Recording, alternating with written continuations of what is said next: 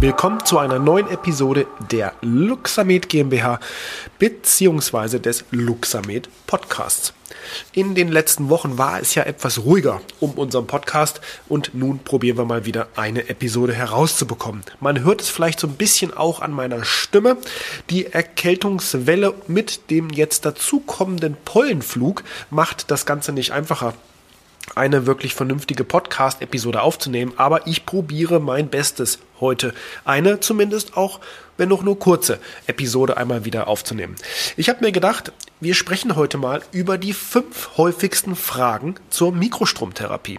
Ich kriege über die sozialen Medien, über E-Mails und die verschiedenen andere Kanäle relativ viele Fragen gestellt oder es treten auch natürlich Patienten an mich heran, es treten Interessenten, Therapeuten, Ärzte und so weiter an mich heran und wenn ich mal so ein bisschen ein Revue passieren lasse, was sind das eigentlich so für Fragen, die mir dort gestellt werden?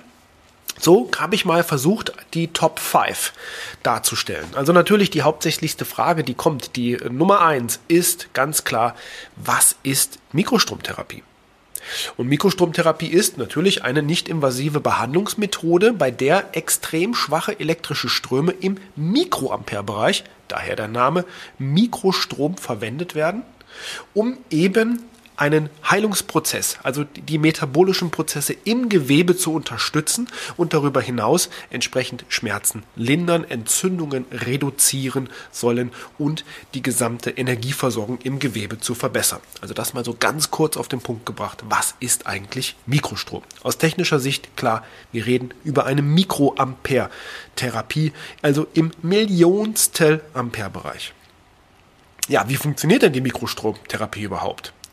Die Mikrostromtherapie funktioniert eben, indem sie diese elektrischen Impulse, die sich zusammensetzen aus natürlich einmal der Stromstärke, wie schon gesagt, dem Mikrostrom, der Spannung in Volt gemessen, auch ganz, ganz wichtig, um überhaupt in die Tiefe ins Gewebe hineinzukommen. Natürlich die Frequenz, da wird ja viel drüber philosophiert, diskutiert und auch publiziert, also die Frequenzspezifik dahinter und auch die Polarität natürlich, die wichtig ist und diesen diese Impulse, diese Parameter werden eben an das Gewebe, zum Beispiel die Muskulatur, Sehnen, Bandapparat, wo auch immer gerade die Anwendung stattfindet, abgegeben.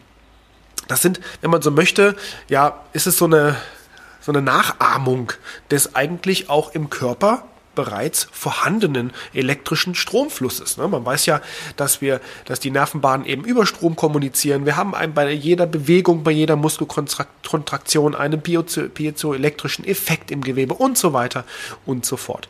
Und das Ganze regt eben die Zellregeneration an, darüber auch die Durchblutung und so weiter und so fort. Kommen wir zur Frage Nummer drei. Für welche Beschwerden ist denn eigentlich die Mikrostromtherapie geeignet? Ja, das ist eine gute Frage. Wenn wir es mal philosophisch betrachten, äh, ja, eigentlich für alle, rein philosophisch betrachtet. Wir müssen natürlich hier das Ganze ein bisschen differenzierter uns anschauen.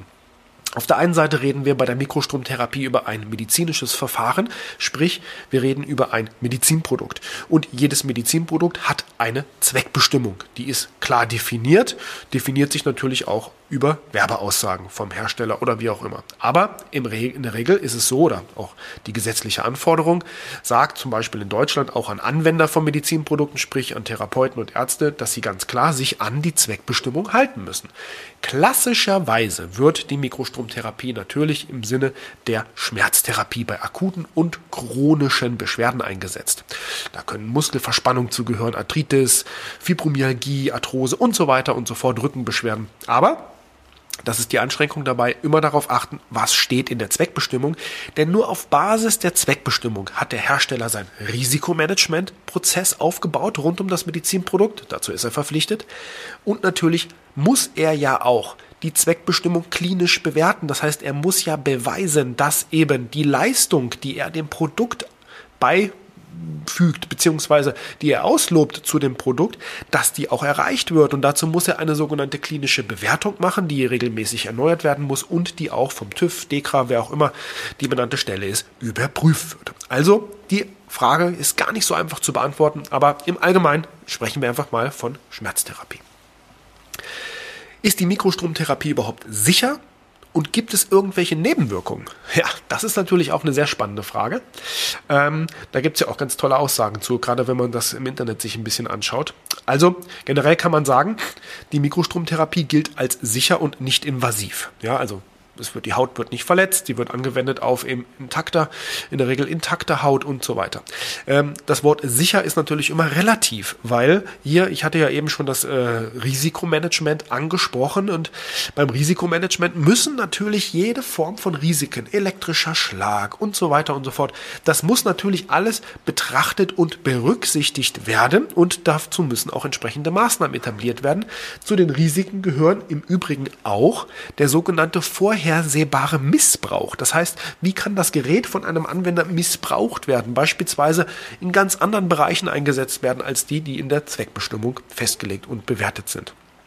Also sicher ist relativ. Es, die Mikrostromgeräte sind wenn sie medizinisch sind und so wie sie in der Medizin, in der Praxis eingesetzt werden, sind es Medizinprodukte, dann sind es Risiko, also sind sie der Risikoklasse 2a zugeordnet. Wir haben ja verschiedene Risikoklassen in der Medizintechnik. 1, 2a, 2b und 3.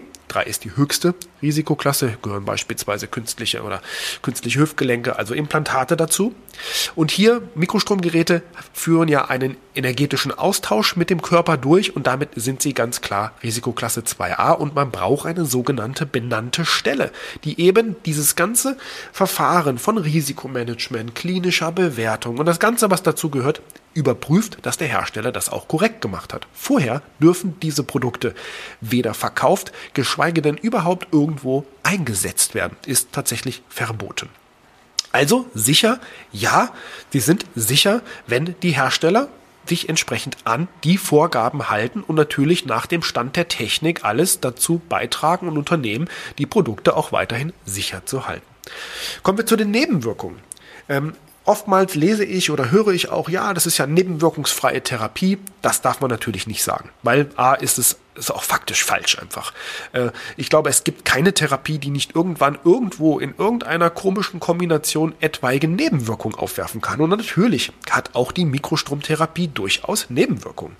Nebenwirkungen können beispielsweise sein eine Form der Erstverschlimmerung. Es kann sein, dass einige die Klebeelektroden nicht so ganz vertragen, dass es dort zu Juckreiz oder Rötung und so weiter kommt. Ja, aber klassischerweise natürlich die Erstverschlimmerung. Also zu sagen, sie ist nebenwirkungsfrei ist falsch. Sie hat minimale, kann minimale Nebenwirkungen haben. Ja, kommen wir zur fünften und letzten Frage. Wie lange dauert es denn überhaupt, bis die Mikrostromtherapie wirkt und wie oft soll sie denn angewendet werden? Tja, das ist eine coole Frage, weil wenn man die Frage ganz klar so einfach raus beantwortet, dann ist es ja quasi ein Heilungsversprechen. Das ist natürlich verboten laut Heilmittelwerbegesetz HWG, aber nicht nur laut dem, was man sagen könnte, fast mittlerweile, was Medizinprodukte betrifft, also die Anschränkung möchte ich machen, nahezu obsolet ist, denn es gibt den sogenannten Artikel 7 der Verordnung 2017-745 der MDR, also Medical Device Regulation auf Englisch übersetzt, die nämlich sagt, dass man einem Medizinprodukt keine ja, Ausstattungsmerkmale beipflichten darf, die es nicht hat. Und das muss man beweisen.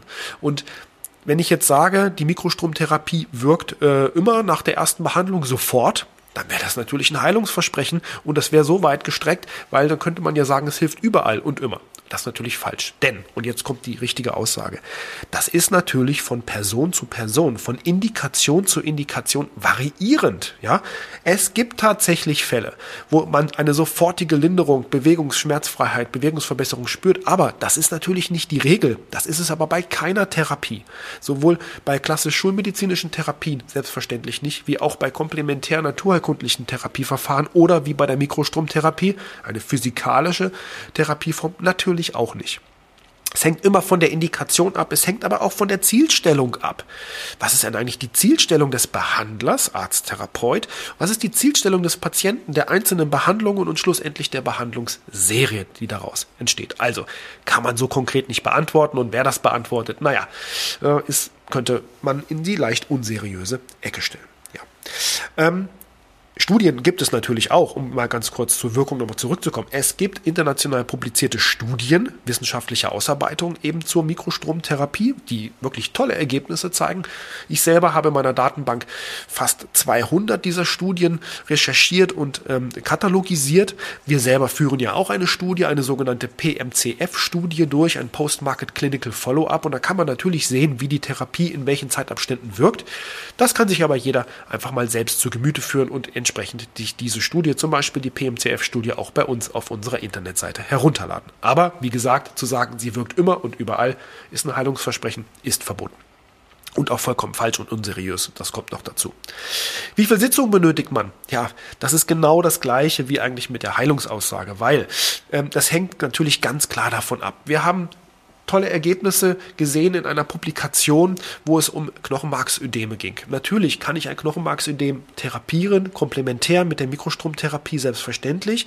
Was bei rauskommt, das wie gesagt ist individuell, hängt individuell abhängig, aber selbstverständlich reden wir hier nicht von 1, 2, 3 Behandlungen, sondern von durchaus 15 bis 25 Behandlungen, weil diese Struktur natürlich eben auch nicht so einfach zu therapieren ist. Ja, also Kurzum, in der Regel spricht man von zehn Behandlungen, die gemacht werden, aber das ist natürlich abhängig, wie gesagt, vom Patient zu Patient unterschiedlich, von Indikation zu Indikation unterschiedlich und selbstverständlich stellt immer noch der Arzt bzw. behandelnde Therapeut einen individuellen Behandlungsplan auf die Bedürfnisse des jeweiligen Patienten und seiner Beschwerden zugeschnitten auf.